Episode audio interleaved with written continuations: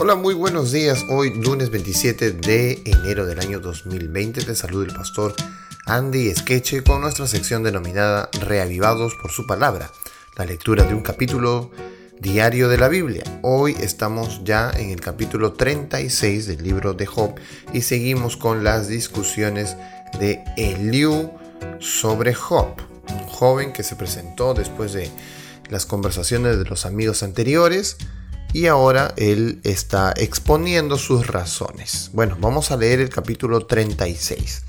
Verso 1. Añadió Eliú y dijo, Espérame un poco y te enseñaré, porque todavía tengo razones en defensa de Dios. Así que lo que va a tratar el capítulo 36 es acerca de la grandeza, de las características de Dios. Verso 3. Tomaré mi saber desde lejos y atribuiré justicia a mi Hacedor. Porque de cierto no son mentiras mis palabras. Contigo está el que es íntegro en sus conceptos. He aquí que Dios es grande, pero no desestima a nadie. Es poderoso en fuerza de sabiduría. No otorgará vida al impío, pero a los afligidos dará su derecho. No apartará de los justos sus ojos. Antes bien, con los reyes los pondrá en trono para siempre, y serán exaltados. Y si estuvieren prendidos en grillos y aprisionados en las cuerdas de aflicción, como aparentemente estaba Job, Él les dará a conocer la obra de ellos, y que prevalecieron sus rebeliones. Despierta además el oído de ellos para la corrección y les dice que se conviertan de la iniquidad. Si oyeren y les sirvieren, acabarán sus días en bienestar y sus años en dicha. Pero si no oyeren, serán pasados a espada y perecerán sin sabiduría. Mas los hipócritas de corazón atesoran para sí la ira, y no clamarán cuando Él los atare. Fallecerá el alma de ellos en su juventud, y su vida entre los sodomitas. Al pobre librará de su pobreza, y en la aflicción despertará su oído. Asimismo, te apartará de la boca de la angustia, al lugar espacioso libre de todo apuro, y te preparará mesa llena de grosura. Pero tú has llenado el juicio del impío, en vez de sustentar el juicio y la justicia, por lo cual teme, no sea que en su ira te quite con golpe, el cual no puedas apartar de ti con, gran rescate. ¿Hará Él estima de tus riquezas, del oro o de todas las fuerzas del poder? ¿No anhelas la noche en que los pueblos desaparecen de su lugar? Guárdate, no te vuelvas a la iniquidad, pues éste escogiste más bien que la aflicción. He aquí que Dios es excelso en su poder. ¿Qué enseñador semejante a Él? ¿Quién le ha prescrito su camino y quién le dirá has hecho mal? Acuérdate de engrandecer su obra, la cual contemplan los hombres. Los hombres todos la ven, la mira el hombre de lejos. He aquí Dios es grande y nosotros no le conocemos, ni se puede seguir la huella de sus años. Él atrae las gotas de las aguas, al transformarse el vapor en lluvia, lo cual destila en las nubes goteando en abundancia sobre los hombres. ¿Quién podrá comprender la extensión de las nubes y el sonido estrepitoso de su morada? He aquí que sobre él extiende su luz y cobija con ella las profundidades del mar.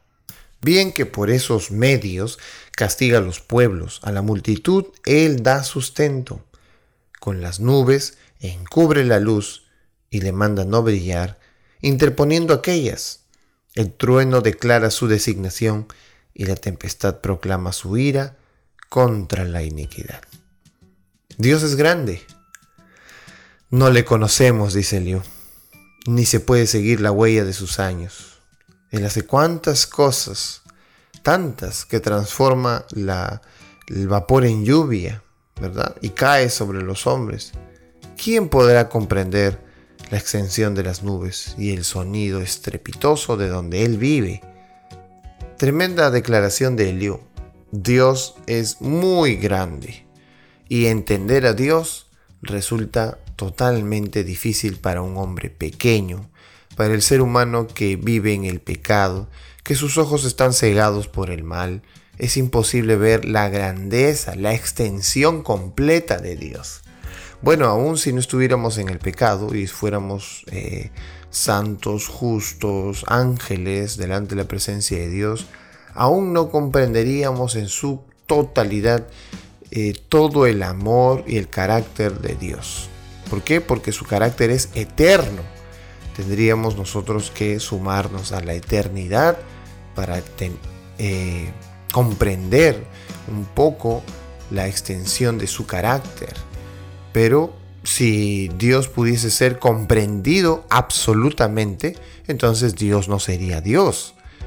Eh, esto es lo que Liu le ha dicho a Job, para darle a entender que Dios es alguien que él no puede pedirle que se rebaje a la condición de Job para explicarle las razones y los motivos. Job no es nadie para decirle a Dios que cambie. Job no es nadie para decirle a Dios que haga lo que él quiere o lo que él ve como justo, sino que Dios supera la pequeñez de Job y es mucho más grande que cualquier otra cosa en la existencia de cualquiera en esta vida. Bueno, sí, Eliú tiene razón. Dios es muy grande, sin embargo, a pesar de ser tan grande, Dios está con el justo. No es que Él odie al impío, ni que esté lejos de Él. Al contrario, Dios siempre también busca al impío. Dios busca que enderece su camino. Envía su Espíritu Santo para que sea transformado, cambiado, etc. Pero eh, sus bendiciones se ven a través de los que actúan con justicia, de los que hacen su voluntad. Dios también ayuda a aquellas personas que de alguna forma deciden cambiar el rumbo y deciden por el camino de Dios. Obviamente tendrán sus dificultades, sin embargo, ahora tendrían la compañía de Dios.